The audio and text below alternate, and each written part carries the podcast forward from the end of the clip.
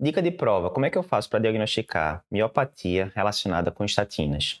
É basicamente história clínica. A história típica é o paciente que vai ter algum sintoma muscular, pode ser dor, pode ser fraqueza, pode ser cãibra, em grupamentos musculares proximais e grandes, né? Muscula, é, musculatura que fica aqui na cintura escapular ou pélvica, coxas, etc.